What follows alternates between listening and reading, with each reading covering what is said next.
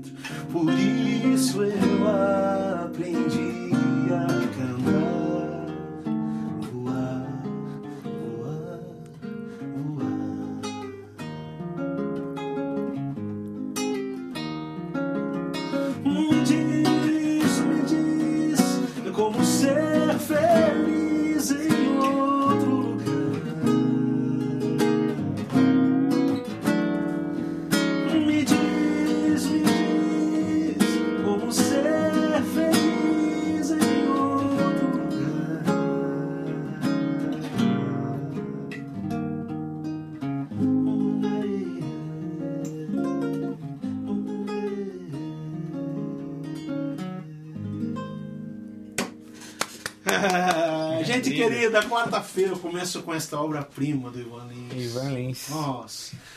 Começo aqui com um convidado que eu, pô, bicho, não sei o que dizer do Hélio, eu conheço o Hélio há tanto tempo. Mas é o seguinte, cara, você é meu amigo. 1985. Eu, eu falo isso pro meu cachorro também, você sabe. Eu, chego em casa, pergunto a minha esposa, abraço, ele fala, meu amigo, né? Só que é um amigo mais recente. Vou chamar você, você não é cachorro, né, Hélio? Pelo amor de Deus, né, cara? Não, mas a cachorrada vai bem também. É mesmo? Cachorrada vir. Você tem cachorro? Eu, é uma grande frustração da minha vida não ter um cachorro. Eu não tinha. Eu queria ter um cachorro grande assim pra dar tapa nele, segurar na Não. boca e sacudir Tem assim. um Golden Retriever que É, é, é o maravilhoso. cara, é o cara. Seria Então, um labrador, um golden. Esse outro dia eu tava aqui tomando café, eu vi um golden. Eu fiquei com ele lá brincando. Eu brinco com o cachorro dos outros no meio da rua. É o, que eu tempo, faço. é o melhor tempo que É eu como eu conheço. me divirto. É o melhor é. tempo que eu conheço. O cachorro é tempo bom. O Golden, pelo menos, é o melhor tempo que eu digo de cachorros, é o melhor tempo bom que eu conheço. E eu falei assim, agora eu vou falar de novo. Eu já, já chamei você de cachorro por tabela. Quase. Quase. O Ed é meu amigo, irmão, pastor querido, respeitadíssimo, assim. Eu conheço o Ed acho que desde 86. 85, 86. é. Desde que ele morava em Santos, era um meninão que vivia na praia. Ah, Você é de lá? Você nasceu lá? nasci em Santos. É. Santista mesmo? Naquela, Torce pro mas Santos? naquela época eu já. Opa! Mesmo? Cresci- Desculpa aí por domingo Cresci passado. pulando a Vila Belmiro. Desculpa por ali. domingo passado. Não, nós estamos bem. Duas É, taças por ano. É, é pra minha nossa Ponte Preta média. deu uma massacrada. A no nossa sorteio. média é duas taças por ano, é o que a gente está mantendo. A minha Então, média da minha Ponte tranquilo. Preta é o seguinte: minha Ponte Preta é tetra vice-campeã. Pô, é demais. Todo né? mundo diz que o esconderijo do Tadinha. Bin Laden é lá. Não existe, ninguém sabe. até Agora já foi, já morreu, né? Então, mas você é Santista nascido de berço. Você Nasci em nasce- Santos, me criei em Santos. Família também? Vivi em Santos. Morei no Rio de Janeiro um tempo. Santos te ensinou o quê? É, Santos É. me ensinou me ensinou a viver, me ensinou a andar descalço. Que lembrança me você ensinou- traz latente assim de Santos? Ah, trago a minha juventude em Santos. Eu, é, Você nasceu na igreja também? eu né? diria como ser converteram. feliz em outro lugar, né? Tá. Você Pra nasceu na Santos é um lugar para onde eu voltaria, um sonho de. Consumo ainda de. é, O meu é Curitiba. O meu é minha casa, Santos é minha casa. É aquele lugar onde o coração mora, sabe? Onde qualquer lugar que eu esteja, o meu coração tá lá. Sim.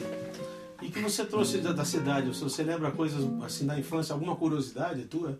O que você mar... que marcou tua infância? Você tem irmãos, obviamente. Tem irmãos. Ah, Não. a minha infância foi Não. muito conturbada, né? Até os 10 anos eu cresci num orfanato junto com a minha avó. Sim. Minha mãe trabalhava, meu pai faleceu, eu era bem pequeno, tinha dois anos de idade. Depois dos 10 aos 15 eu morei no Rio de Janeiro. E dos 15. Capital? Capital mesmo? É, Rio de Janeiro, bem Zona Norte, né? Coelho Neto, perto de Eu já Acari. fui cantar numa igreja presbiteriana. Coelho né? Neto. E a favela de Acari, onde tinha a Forma e Plaque, Sim. que virou a fábrica de Esperança. Isso aqui era na fui época do batizado Caifás, na época igreja, da Vinde. É, eu fui batizado na Igreja Batista de Acari em 1975. Sim.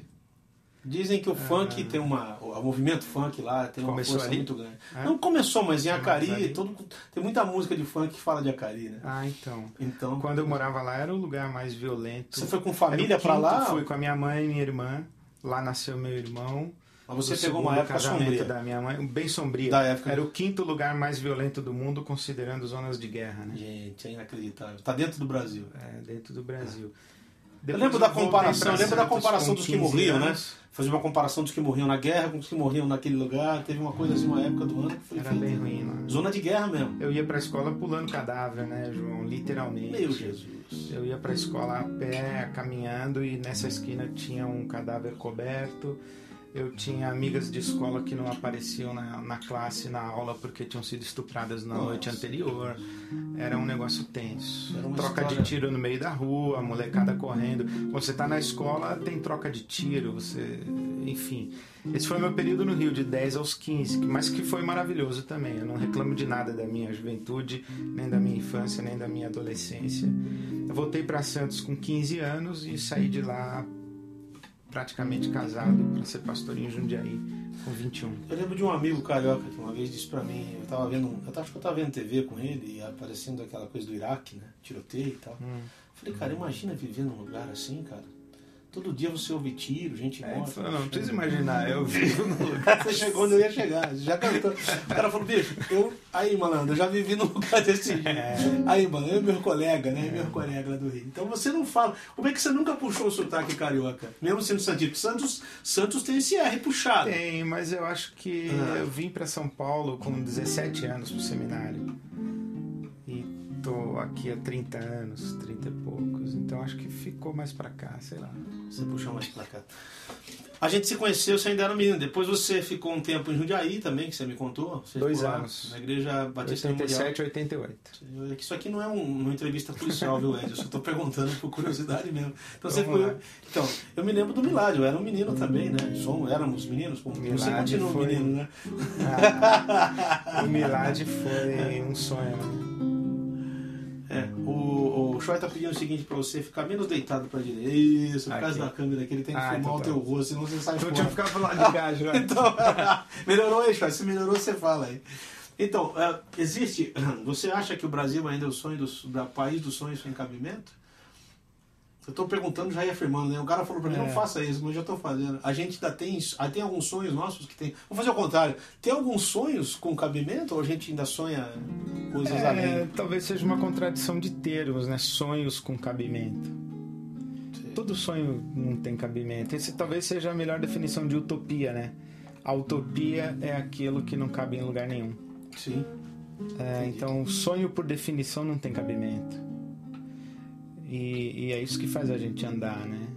Essa é a definição do Eduardo Galeano, né? Para que serve a utopia? Para a gente andar. Porque você dá um passo, a utopia dá mais um passo, né? Você dá um passo, ela dá mais um passo. Você nunca vai chegar, você nunca alcança. Então, para que serve ela? Para fazer você continuar dando passos, fazer você continuar a andar. Então, acho que nenhum sonho tem cabimento.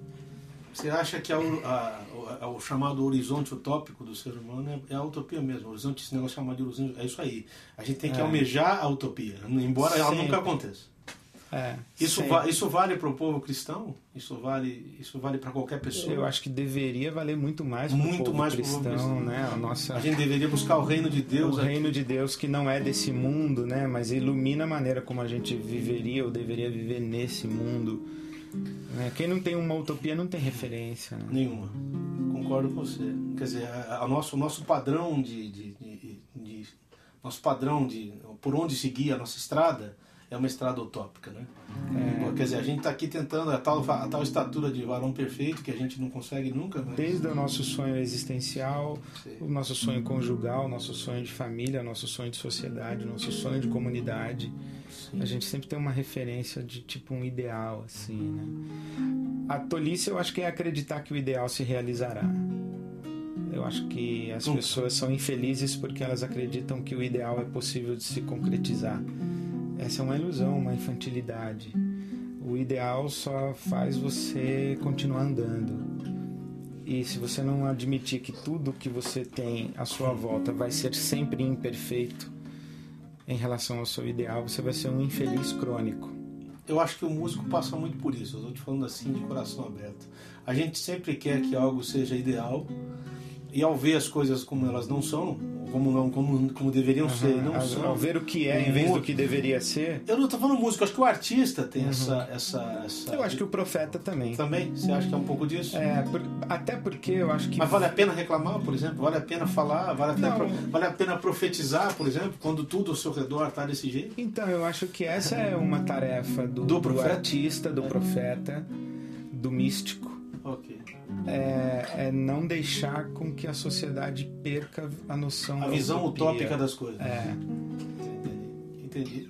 Porque senão ela cai no caos sem nenhuma referência. Né? É aquela história do cara que ficava gritando na praça e nada mudava, né? E, e, um dia alguém perguntou para ele, pô, nada mudou, porque você continua gritando? Ele falou, porque senão eu terei mudado, né? Ok, não mudei exatamente. É, então, para eu não mudar de acordo com o que acontece. o, o, ministério pastoral, que é o que você exerce, esse é um tipo de grito também? É um tipo de, de grito na praça? O que você faz? Você acha que não? Eu acho você que acha é, que é? Necessariamente, necessariamente. sim. Mas ao mesmo tempo, a essência do ministério pastoral é, é o cuidado das vítimas da realidade.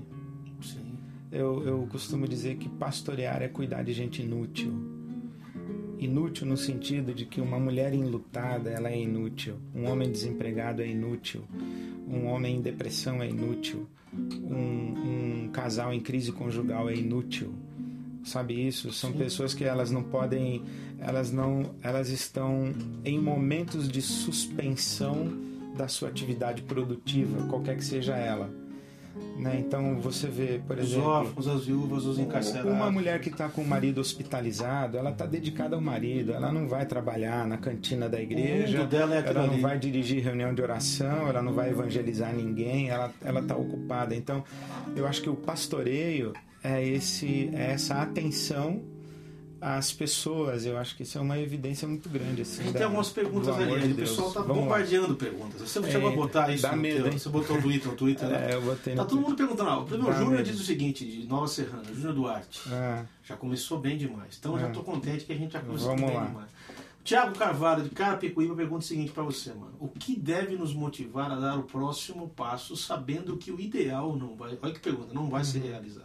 O que te motiva, por exemplo, a dar. Ó, boa tarde, João. Prazer conhecer o pastor de Renê, Assis de Brasilândia, Tocantins. Legal, Aprendo prazer com você. todo mundo aí que Aí, tá ó, a gente tá. Um beijo pra todos. Só acho que meus irmãos assembleanos vão dizer que estou subversivo. Abraço pra você, cara. Ouvindo o João Alexandre, é bem subversivo Ah, mesmo. o Carlos Roberto aqui, o Biracema, queridão, que me dá bom dia todo dia. É. Olá, João, beleza? A entrevista com o querido pastor tá bom demais. Já assisti algumas pregações dele no YouTube. O cara prega de verdade. Como tem, tem como pregar de mentira? Ed? Ah. Existe pregador mentiroso? Olha lá, hein? Olha o nome, não pode falar nome. Não, eu acho que, independentemente do que o cara fala, se é mentira ou verdade, eu acho que a, a maior característica de um pregador é pregar a verdade dele. Sim. Por exemplo, ó, o Então- Alex Fajardo está dizendo o seguinte, ó, aproveitando o que você está falando. Você um dia disse que daria para fazer várias pregações sobre as letras do Lu Santos. Disse, falar a verdade.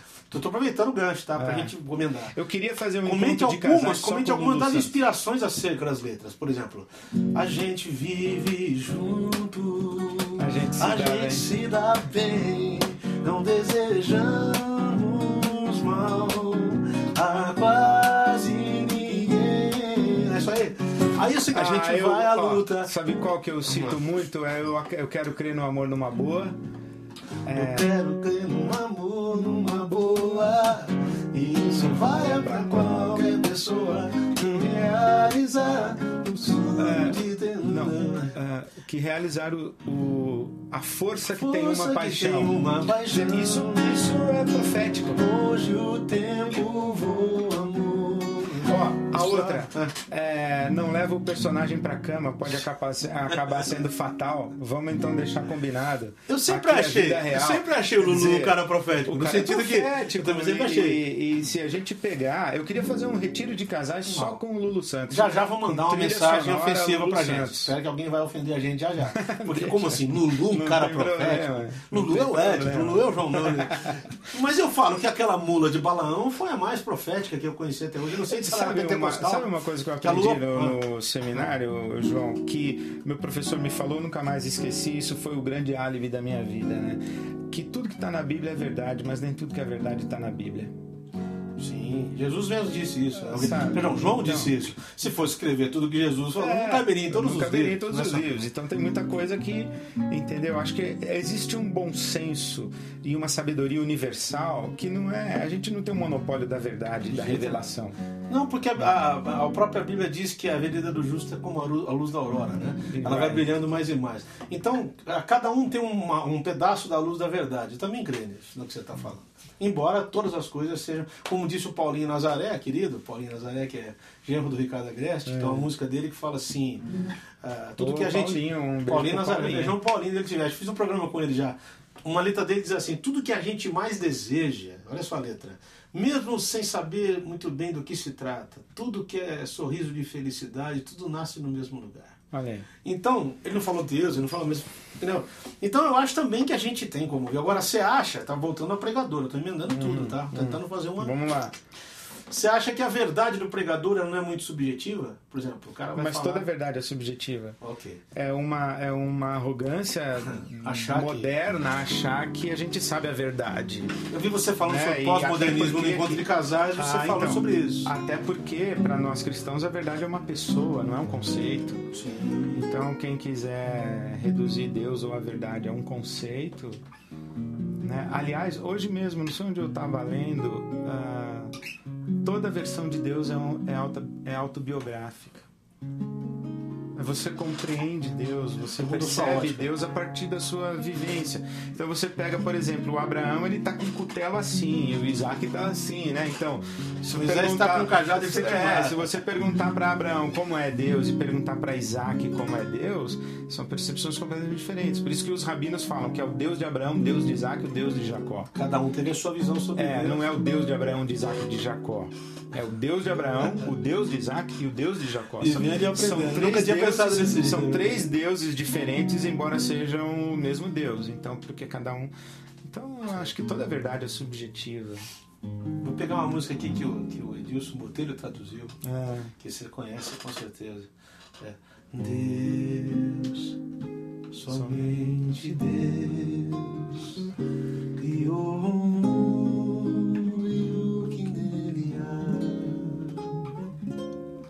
o ser que pode respirar existe para mostrar a glória do Senhor.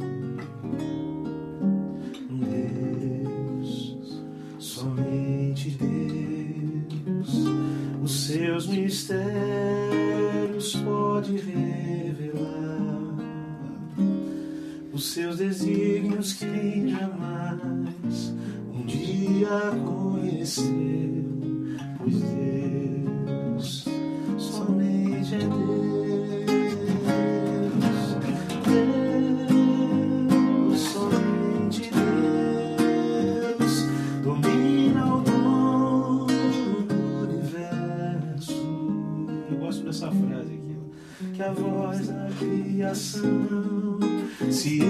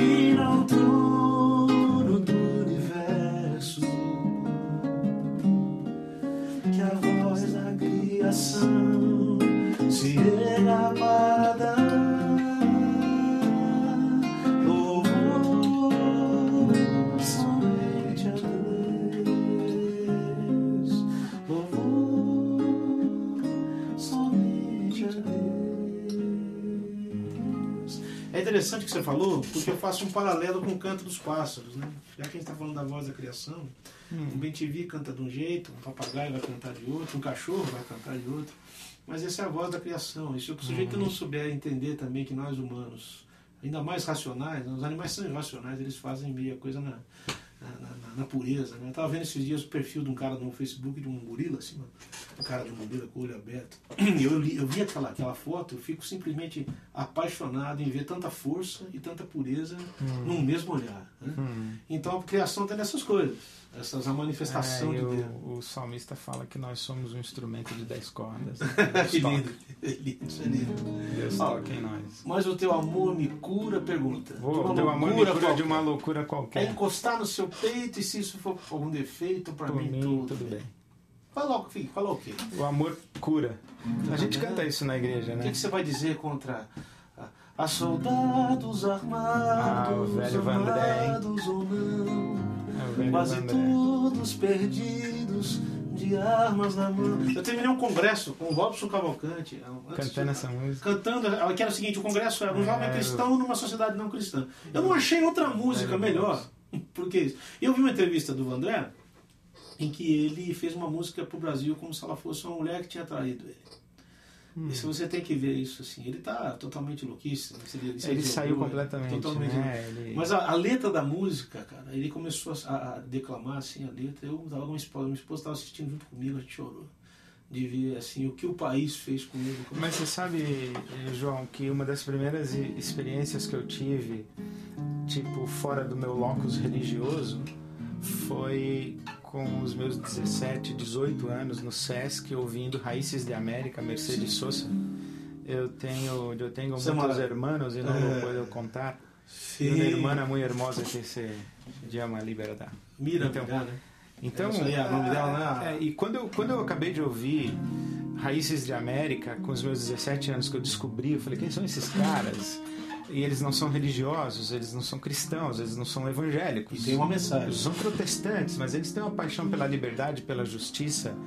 Ah, de onde veio isso, se não veio de Deus? Não tem outra resposta, viu, Não tem. Mas acho que a maioria das pessoas encontra. Você está falando da, da ótica religiosa, né? O termo que você usou foi esse? É meu locus Locus religioso. religioso.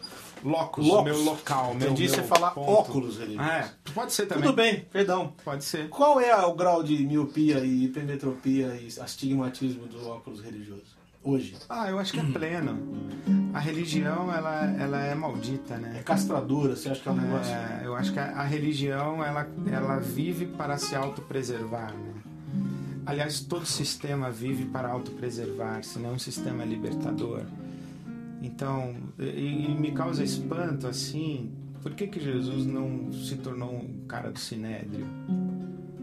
Alguém, eu vi alguém, alguém, É, alguém escreveu no, foi outsider. Alguém escreveu justamente isso, que um homem. ah, ah, acho que foi o Gondim que postou isso, eu achei muito bem, bem colocado.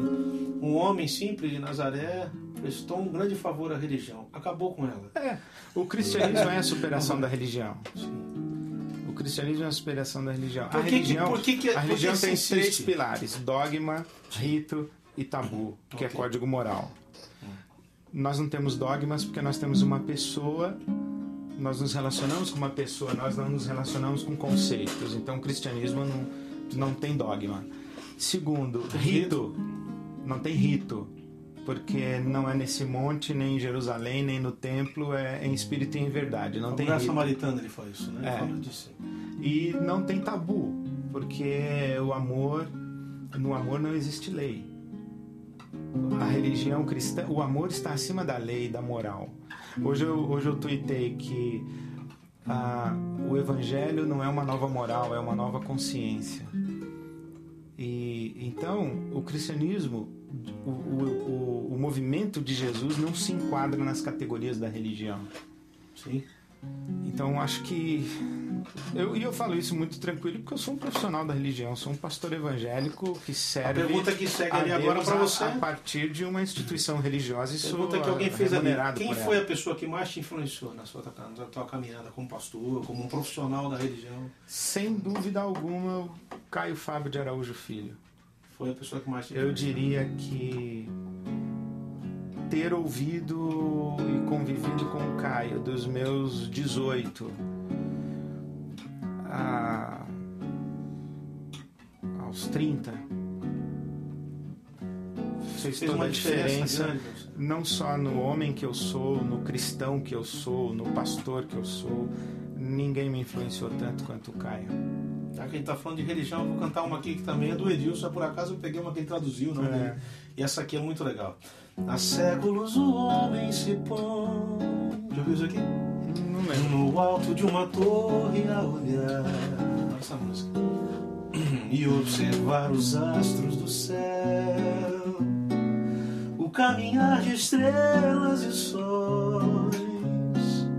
Pois acredita neles achar um traçado seu viver e morrer. O homem, pois, querendo saber o seu futuro, seu amanhã. Não se volta pro sistema solar na esperança de receber a direção e o rumo a tomar assim viver bem mais e melhor. Mas de repente a contradição. Astros não pensam, não falam, não ouvem, nem mesmo podem seu curso mudar. Astros são corpos suspensos no ar, movidos por quem? Por quem os criou. Astro só tem uma coisa a dizer. Ah, todo aquele que os lê, não para nós, olhem para Deus, o Senhor. Então essa aqui eu vou deixar a segunda parte depois eu canto. Edilson é um dos caras que me inspirou muito também. Já que você estava falando dos teus, né? Eu Vou falar aqui também dos meus. O Edilson é um cara que me inspirou muito. O próprio Caio, né? Eu tenho uma cantata toda com o Caio, composta sobre Ah, o Gadareno, sobre o Demoniado de Gadara, que é um negócio Imagino. do outro lado do mar, que é uma música que eu fiz foi inspirada nisso, né? E você acha que ele foi um cara que te, te é, Sem dúvida. Eu mostrou que- o primeiro horizonte? Inclusive na idade que eu tava, com 18 anos, né? E graças a Deus eu tive homens que me influenciaram, eu tive pastores que me influenciaram, meus professores no seminário, pastor Isaltino, Sim. Gomes Coelho Campinas Filho, que estava em Campinas até pouco tempo, foi meu pastor. Ah, o meu professor no seminário, o Carlos Lackler. Ah, o meu mentor, que foi missionário da CEPAL durante muitos anos, que você conheceu, que foi o Douglas Spurlock. Sim. Então, graças a Deus, eu tive homens e cometeria algumas injustiças se eu ficasse citando e acabar esquecendo gente. Então, mas uma coisa é certa: ninguém é o que é sem ter sido abençoado por outro alguém. né? A gente sempre vai ter uma dívida de gratidão. Você já viu a música do Gerson Boys? Um que ele diz, todo mundo imitou, todo É, mundo, todo, mundo é imitou, discípulo todo de mundo- alguém. É. Você crê nessa coisa do discipulado de uma maneira prática, estou dizendo? Porque discipulado todo mundo crê. Né? Eu acho interessante. Quando você pergunta assim, você crê no discipulado? O cara fala, creio. Mas na hora de realmente é, ser ou fazer discípulos, Assim, o cara dança. Eu, eu, eu creio, mas não no discipulado de apostila. Eu creio no discipulado. Apostilado seria. É, eu creio no discipulado de convivência, Então, é. né? Então, quando O você discipulado do quando tete a você tete. Você me convive pergunta, com você me alguém- pergunta do tete a tete. Quando do... você convive com alguém, você abre o seu coração e você lembra de Deus e você lembra da Escritura, você fala das suas angústias, dos seus medos, das suas verdades, das suas mentiras, você vai tirando suas máscaras aos poucos e daqui a pouco você percebe que aquela pessoa que está diante de você é a voz de Deus para você e você é a voz de Deus para ela. Então nisso eu acredito muito. Eu na nossa igreja a gente não usa tanto a palavra discipulado, a gente usa mais amizades espirituais, Hum, é um bom termo. sabe? Eu, Eu acho que é mais muito verdadeiro. nisso. Mais verdadeiro do que. Acredito É porque discipulado dá a impressão que um aprende e o outro ensina, né? E não é bem isso que é, acontece, é, né? Na verdade, no cristianismo você aprende, é, é sempre mutualidade, é sempre uma coisa que, que a gente está sempre um. É você tá na teia, na rede sugando, de mas um relações. absorvendo o que o outro tem para. Isso, é você estar na rede de relações, de pessoas que estão buscando a Deus como você está. E, e nessa bagunça ali, o Espírito de Deus vai se manifestando, ora através de um, ora através de outro. Vou cantar um samba aqui, eu sei que seu filho adora samba. Isso aqui é antigo, cara. Isso aqui é dos originais do samba, ao tempo que o Mussum era. Eita, será vivo. que eu lembro? Vamos lá. O ouro afunda no mar. No mar. Não Madeira essa fica por cima, por cima, ostra nasce no lodo, no lodo, gerando pérolas finas. O ouro afunda no mar, no mar, madeira fica por cima, por cima, ostra nasce no lodo, no lodo, gerando pérolas finas. É. Isso aqui é muito bonito, cara, é profético. Não queria ser o mar, me bastava a fonte. Muito menos ser a rosa, simplesmente o espinho. Não queria ser caminho, porém o atalho. Muito menos ser a chuva, apenas o orvalho. Queria ser o dia, só a alvorada. Muito menos ser o campo, me bastava o grão. Não queria ser a vida, porém um momento. Muito menos ser concerto, apenas a canção. O ouro afunda no mar, madeira fica por cima, ostra nasce lodo, gerando pérolas finas. Você acha que a turma está buscando sempre eh, ao contrário disso aqui? As pessoas querem eh, estar, elas querem ser o mar, né? Elas não querem, ser- perdão, não querem ser a madeira, querem ser o ouro. Essa essa essa troca de, de discipulado que você está falando não impõe às vezes eh, que uma pessoa tenha mais a dar do que a outra. Não tem essa guerra, por exemplo, o cara não se sente meio lesado de dar muito e receber pouco. O que você acha dessa, dessa coisa de, de, de o cara se dar muito e não ter um retorno? Porque tem gente que fala isso, não, cara, me dei tanto pra fulano. Eu acho que quem se É. dá, quem se dá não pensa em retorno. Não quer isso. É business, né? Quando eu penso em retorno é business, não é, não é dádiva. Não é uma relação de amor, assim.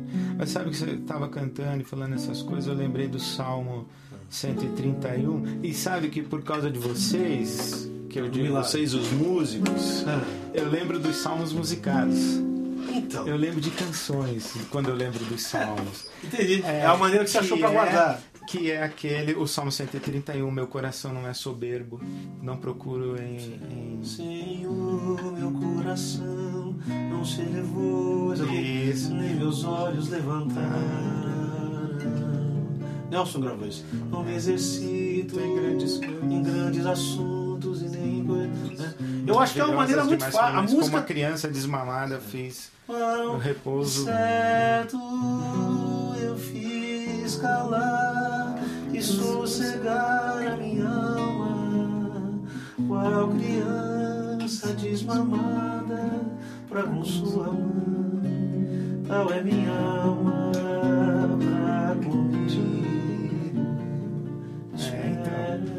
fácil porque a música, ela tem uma. A música, eu diria pra você que a música ela é a memorização de muita coisa, né, cara? Você lembra do Gênesis, Êxodo, Levítico, não se aguardava é. quando era criança, entendeu? Então a música tem esse caminho, ela, eu acho que ela diminui um pouco a distância. Da, da, obrigatoriedade de guardar textos Não, bíblicos. e eu acho que a música vincula conteúdos a afetos.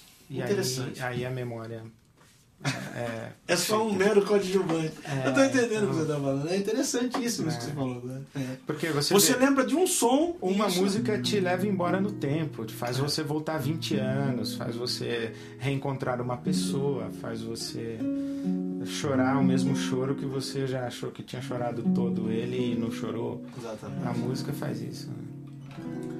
Uh, a gente tem muita pergunta, Ed, não dá para responder Pô, todo pena. mundo, porque o tempo é curto. O nome do programa é meia hora, já estou é. estourando em 50 minutos, Nossa, então, então não, mas é, não é, o certo é, não tem aqui certo, a gente tenta fazer uma hora, sei lá qual é. Mas tem muita pergunta. Uh, a frustração maior que você teve no teu ministério, essa é uma pergunta interessante. O que você, o que você seria se não fosse pastor? Você tem uma resposta para isso? Eu não sei o que eu seria se eu fosse pastor e eu acredito que se eu soubesse eu seria. E não seria pastor. É. É uma então, resposta interessante essa Eu não sei o que eu é. seria se eu não fosse pastor. E a maior frustração do meu ministério é, é comigo mesmo, é quando eu me olho no espelho, que eu sei que eu não sou. O que o pastor que você gostaria de ser? Eu acho que essa é. Você a, e é 100% das pessoas, não é? Todo mundo. É, você não há, você não há, isso aí é, é um conflito interessante. Quando o cara que... chega a dizer assim, não, eu estou pleno daquilo que eu sou, eu já fico muito preocupado. E um dos maiores momentos, assim, que uma das experiências mais marcantes que eu tive com Deus no meu ministério foi foi esse dia quando eu me deparei com provérbios. Maior é aquele que conquista a si mesmo do que aquele que conquista uma cidade. Ixi era uma época da minha vida que eu queria conquistar a cidade. queria conquistar a cidade para Cristo, conquistar o Brasil para Cristo, conquistar o mundo. Né? E quando, quando eu me dei conta de que eu. Sei. Enfim, não, não vai quero nem falar sobre isso. Não, por exemplo, Mas o cara, o cara manda uma mensagem assim, de me falar, eu me sinto coisa. Júnior Duarte de Nova Serrana, era Minas Gerais. Pergunta assim, João, você é muito conhecido aqui em Nova Serrana, tem uma galerinha aqui que vai estar com você na oitava presbiteriana. Ah, que legal. Você é nosso orgulho. É duro ler o negócio é. Porque eu falo o seguinte, você vai concordar comigo. A noção de quem você não é, perto do que as pessoas pensam que você é, é um conflito muito grande. Porque você sabe o quanto você não é. Por mais que as pessoas. Isso aqui é uma demonstração de amor. Beijo para você, queridão. Mas as pessoas, a, a noção do que você gostaria de ser e as pessoas já pensam que você é, é muito difícil. Né? Você acha que, por exemplo, ah, né, como, como é que uma pessoa deve receber um elogio? Como é que alguém deve receber um, uma, uma, demonstração de carinho? Eu estou dizendo isso porque para um músico que está me ouvindo ou para um pastor que está te ouvindo, ou vice-versa, não necessariamente nessa ordem, isso é uma boa resposta. Como isso deve ser recebido? Como uma pessoa consegue receber uma, uma palavra esse sem, um, se, sem Esse foi um trauma que eu tive durante muitos anos e que eu fui curado dele há alguns meses. Sim. Porque quando eu comecei o meu ministério, meu pastor me disse assim: não aceite elogios e todo mundo que te elogiar, você diga assim, glória, glória a Deus. Deus. Eu também recebi isso. Esse papo. Exatamente o mesmo discurso. Então eu, eu convivi durante muito tempo com essa coisa de que eu. Enfim e um dia, há pouco tempo, conversando com o Ariovaldo Ramos, o nosso amigo, o Ari, ele, ele mandou uma frase assim que ele disse: A humildade não é você dizer que não é, é você dizer sou sim, mas o que eu sou me foi dado. Sou, não porque eu não porque você é meu. É, então, quando alguém hoje. Outra frase mim... dele que ajuda muitos artistas que eu ouvi falar, que já falei que eu corto, não estou é. cortando, é que ele diz o seguinte: quando você elogia a criatura, na verdade você está bem dizendo glorificando o Criador. Isso aí também me livrou de muitos traumas, é. porque Eu, eu fui educado com a mesma frase que você. Quando alguém vier te dar um elogio, não, É. glória seja dada. Claro É. que é a glória de Deus. Isso Claro. é óbvio. Isso é óbvio. né? Agora, é essa consciência de que eu sou sim, mas me foi dado, não tem mérito em mim. O Paulo fala isso, né? Se aquilo que você tem lhe foi dado, como é que você se gloria como se não tivesse sido dado? Mas você tem que admitir que lhe foi dado. Você não pode negar que lhe foi dado um talento extraordinário.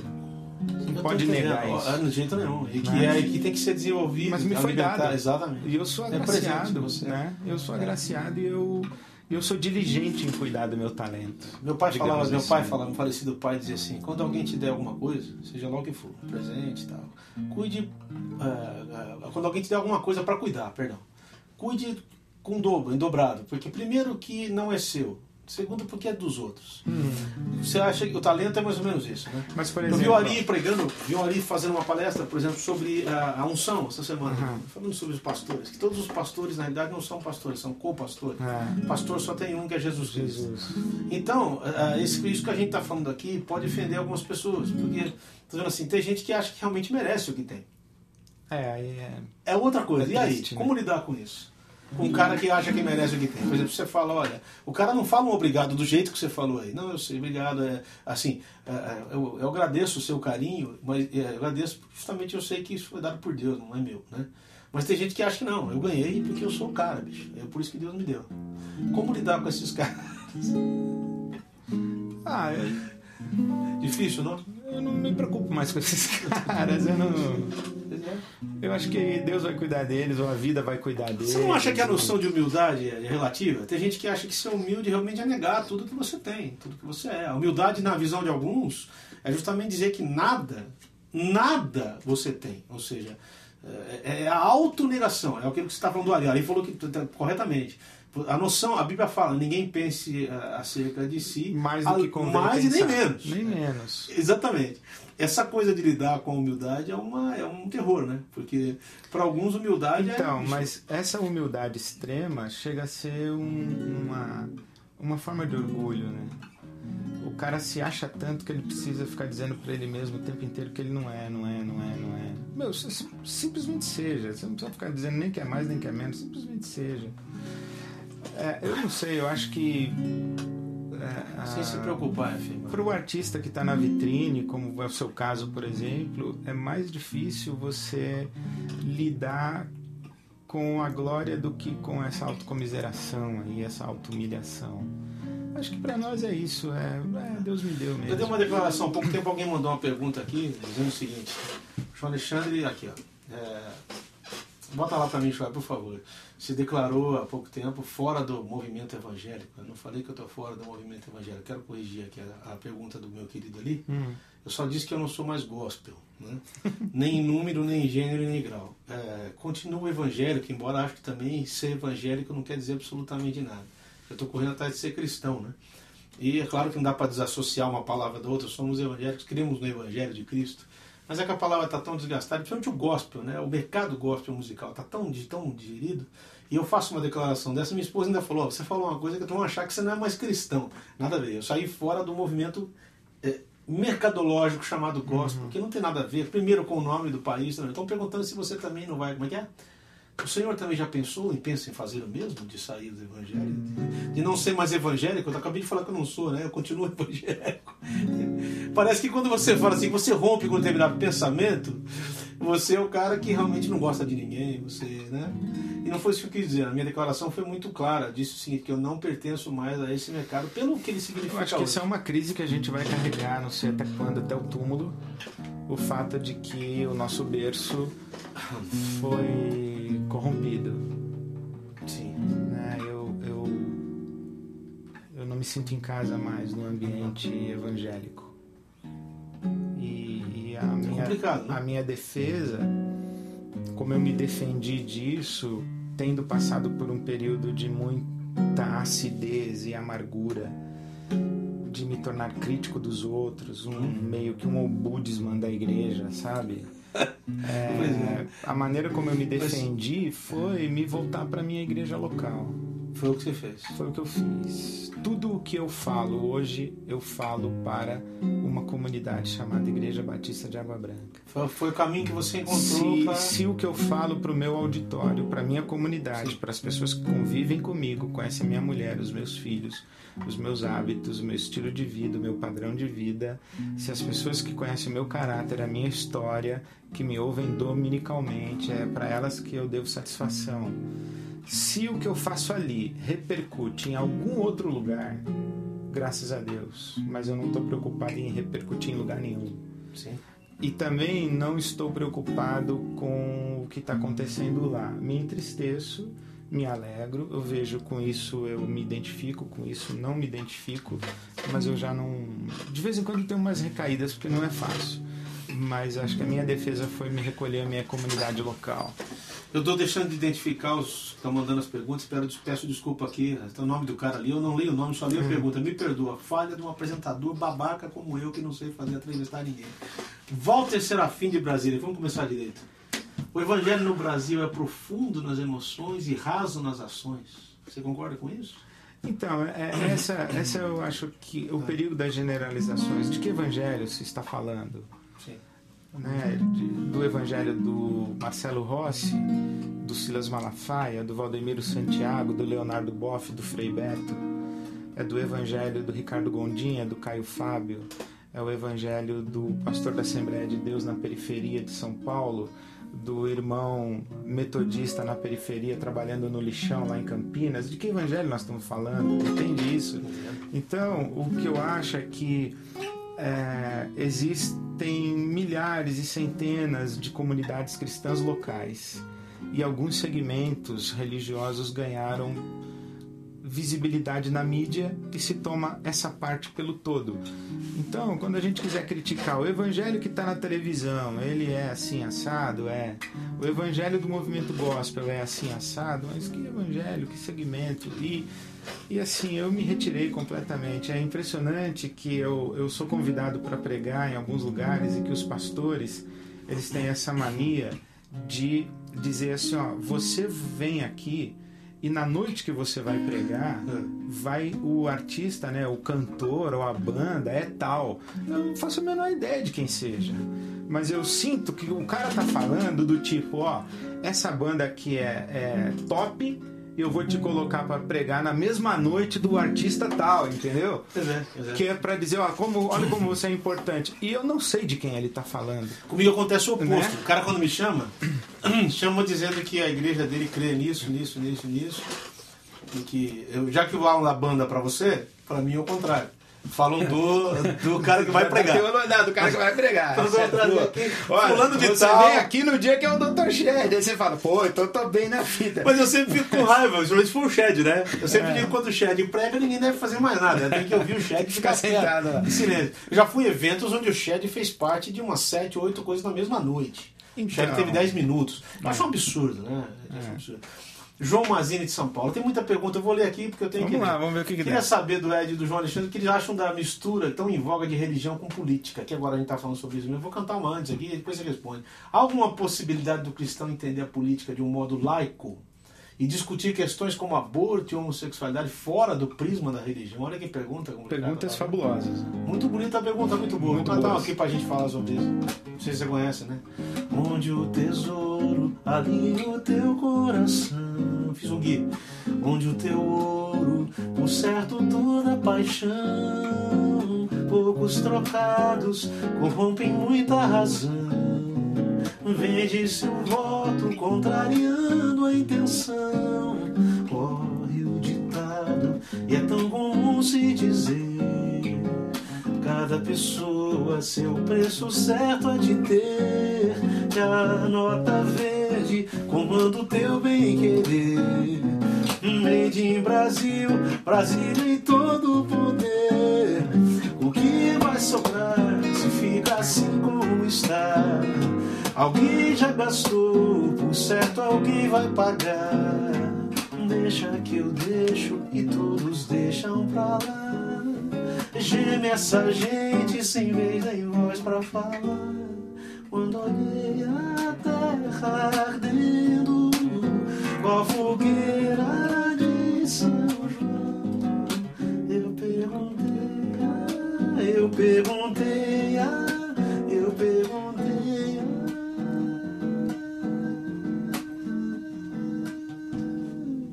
Falando sobre isso, aqui é do Guilherme, do Guilherme. O Gui é o meu. Linda, Você teve os seus mestres. Eu tenho que falar que o Guilherme Kerr foi o meu grande mestre, meu mentor, assim, o cara que me direcionou a buscar biblicidade, a buscar a concordância correta. Né? Eu a gente estava comentando aqui antes de começar o programa que muitas pessoas na, na- no Facebook escrevem mais no lugar de mas. É. Né? Eu gosto de você, mas eu acho. quer dizer, É, já é, é é simples. né? horrível, né, cara? É horrível. Então, assim, bah, a gente tem que pôr. Nossa língua já é uma língua complicada. Uma vez eu vi um cara cantando os vidros do Ipiranga em artes plásticas. meteram o pau na vanusa, É velho. Não, meteram o pau na vanusa, não meteram. É, mas os vidros do, do Ipiranga. Em artes plásticas. Não, o cara. Pessoal, você lembra quando Exagerou, aconteceu? Você exagerou. lembra do episódio da Vanusa? Foram pra rua, não teve três, não conseguiram três pessoas Cantaram que passassem. hino, certo. Na primeira estrofe, Ed. Vamos lá.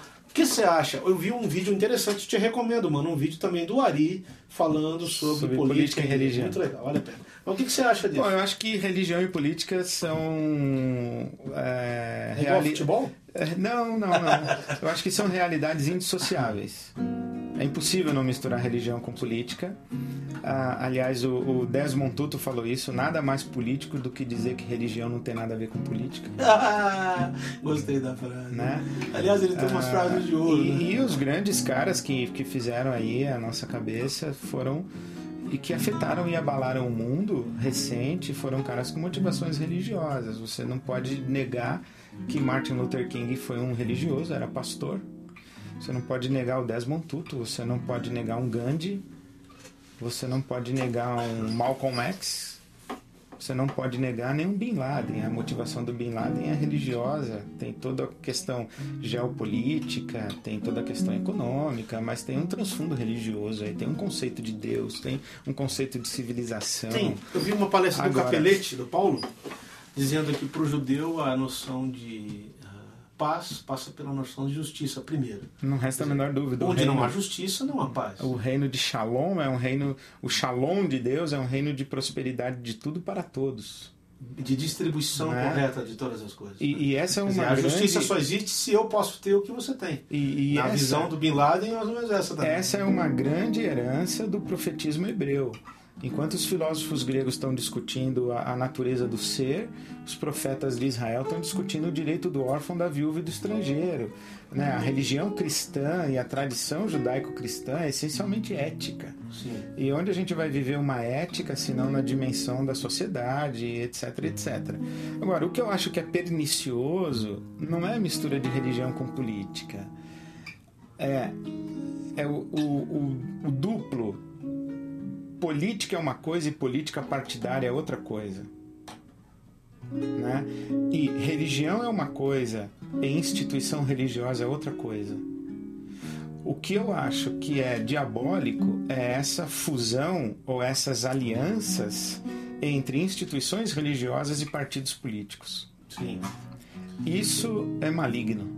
Totalmente. É absolutamente Eu gostei muito do que aconteceu aqui em São Paulo, desculpa a franqueza, eu gostei muito do que aconteceu aqui em São Paulo. Hum, Diante de um candidato que estava lá na, no top e chegou a, chegou-se a anunciar que os cristãos decidiriam a é, eleição. Você lembra disso, né? Você chegou a ver, né? eu vi. E o que aconteceu foi uma tragédia. Tragédia que eu acho que às vezes eu não, eu não gosto de ser. né, não gosto de ser fatalista, nem gosto de ser espiritualista demais. Mas assim, uma tragédia que é interessante.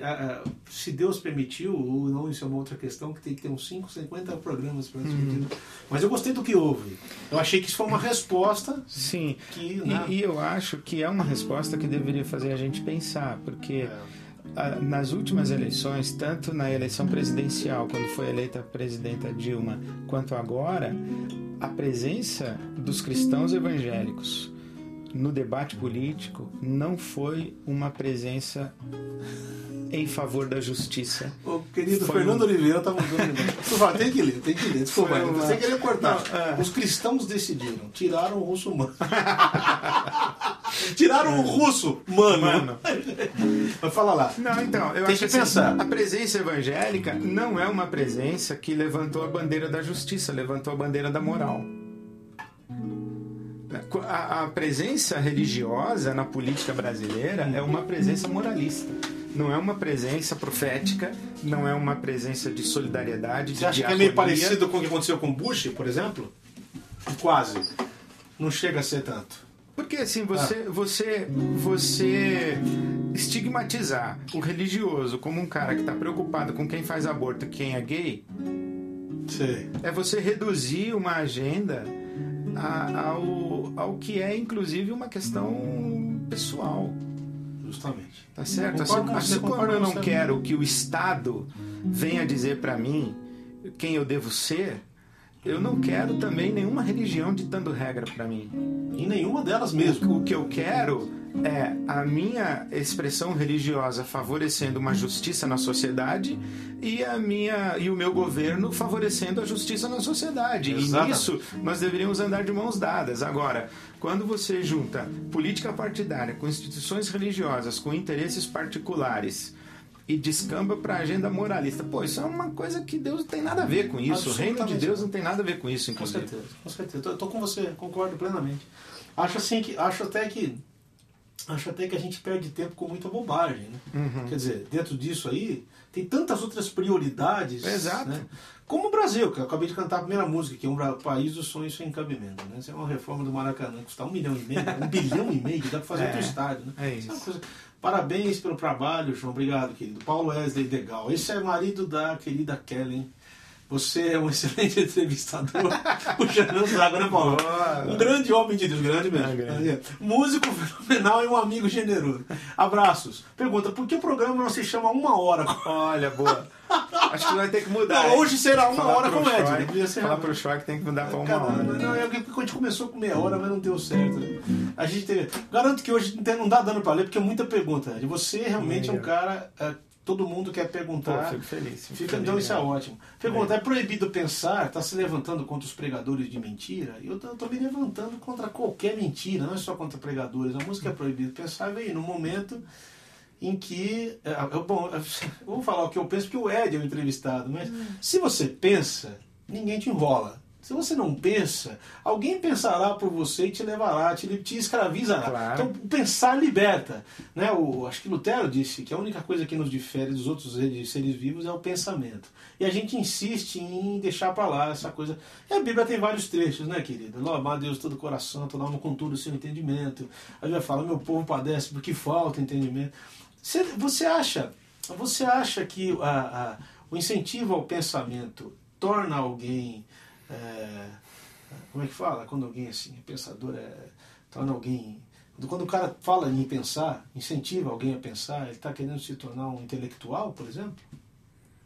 Porque é isso Ele aí. tá querendo Tem ser gente- humano, né? Como Não, você mas eu disse. digo pra você, eu fiz- eu uma Como- música como dizendo o isso. John Stott falou: Ah. crer é também pensar. Mas então, mas tem gente que prega ao contrário. O Não prote- pense, creia. O protestantismo, ele, ele é, por essência, uma, uma versão religiosa que exige o pensamento. Por quê? Porque o protestantismo é a religião do livro. O protestantismo diz que Deus escreveu um livro. E nasceu desse. de- O protesto nasceu daí. Então, e esse livro era, era lido por algum. um livro, ele partiu do princípio que ele quis se comunicar A leitura, conosco né, em categorias racionais. Lembrando que 31 agora é o dia da reforma, né? 31 de outubro. Eu vou estar lá em Belo Horizonte com o Jeremias Pereira. Então veja bem, a verdade Ah. transcende a razão, mas não prescinde da razão. De jeito nenhum. Tá certo, Concordo, então é. Agora, por exemplo, existe essa coisa, né? De, não, é, se você pensar demais, você não tem fé. O que, você diz sobre isso? Quem afirma um negócio desse, como eu já vi, muita gente afirmando, a fé não é uma coisa que eu exijo do teu pensamento. Fé é fé. Ou você não tem, ou você tem. Quer dizer, não tem a ver com o pensamento. Mas O é que você responde É interessante que somente seres racionais têm fé. Cachorro não tem fé. Galinha não tem fé. Somente seres Muito bom, racionais Ed. têm Muito fé. bom. Esse é o Ed René. Por isso que eu admiro o Ed. Já falei aqui uma, até no começo do programa que, além de um amigo, eu sou um fã do Ed. Mandar um abraço e perguntar qual é esse violão. Meu Deus, isso aqui tem de tudo. cara. Esse é um violão de Giorgio que não pertence à minha, de uma igreja aqui pertinho. Eu não passei lá para pegar. Na verdade, eu, deixa eu explicar aqui, né, cara? Eu, eu, tenho eu fui tocar nessa igreja e eu vi que o violão tava chumbado. E aí, o que Aí aconteceu? você- Eu, eu resolvi e falei pro cara. Restaurá-lo. É, eu falei assim, eu vou levar pra um cara em Campinas que faz um serviço maravilhoso. Você tá vendo, o som dele é muito bom. É um Digimod, um violãozinho E aí fácil. de você restaurou né? e vai devolver lá Eu pra vou devolver e pra tá usando hoje aqui. Ele já me beleza. pagou, tá vendo? Pagou o serviço. né? Sei que o Ed gosta de hinos. de Hinos, gosto, gosto. Eu acho que a Peça Inódia... pra escolher um, dizer qual a razão da escolha. Então não precisa escolher um, Pô, escolher. que e hino, cantar. cara. Se eu souber também, o Ed, não é todo hino que eu sei não, hein?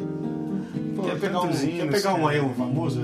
Tu és fiel, Senhor. Esse é bom, mas vamos pegar um do cantor cristão. Vamos lá, se você lembrar, se eu souber, Pô, um dos tais? Não, você não. em Jesus, amigo, temos mais chegado que um Eu irmão. não sei a letra, mas bem. Em Jesus, amigos teus, Mais chegado que um irmão. mais chegado que o irmão. Ele manda que levemos Ele manda que tudo a Deus em oração.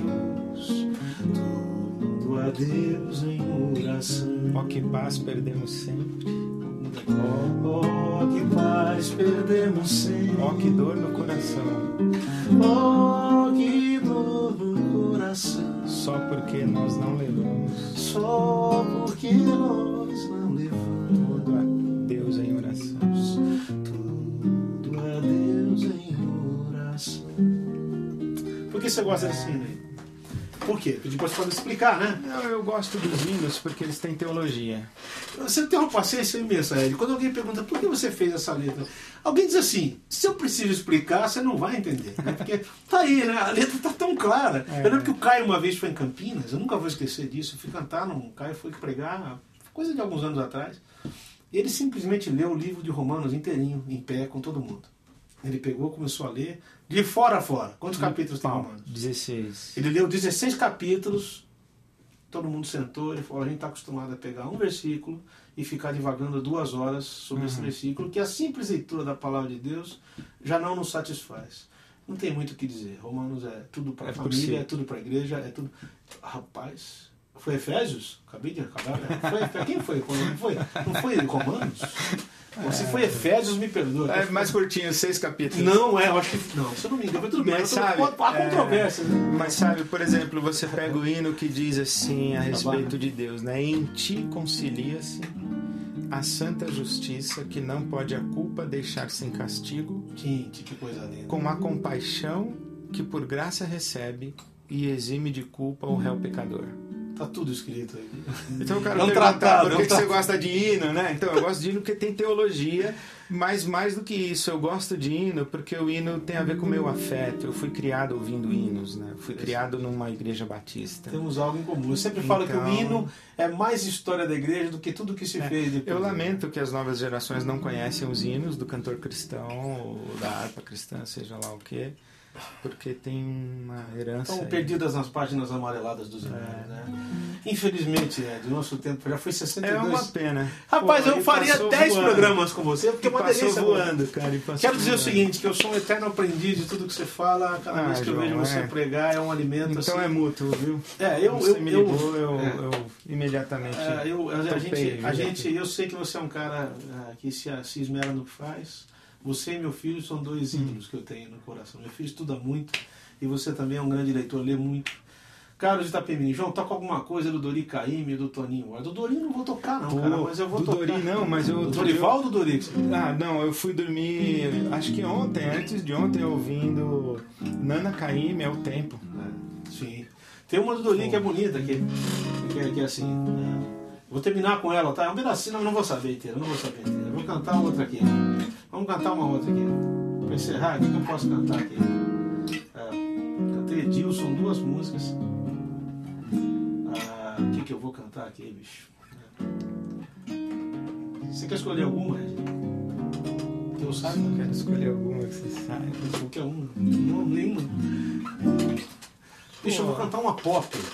Então canta uma pop, vai, vai, vai. Não estou disposto. Ah! Foi onde você tirou isso? meu rosto de vez. Você conhece isso? E acho, Acho que que isso é é tão normal. Dizem que sou louco por eu ter um gosto assim. Gostar de quem não gosta de mim. Tem coisa mais profética. né? Jogue suas mãos para o céu e agradeça se acaso tiver Alguém que você gostaria que estivesse sempre com você. Na rua, na chuva, na fazenda ou numa casinha de saber.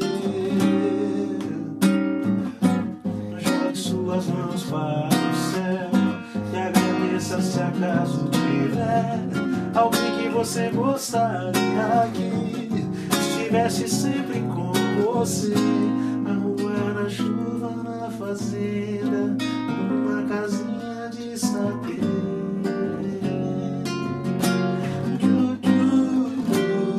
É do nosso tempo lá e tá bonito.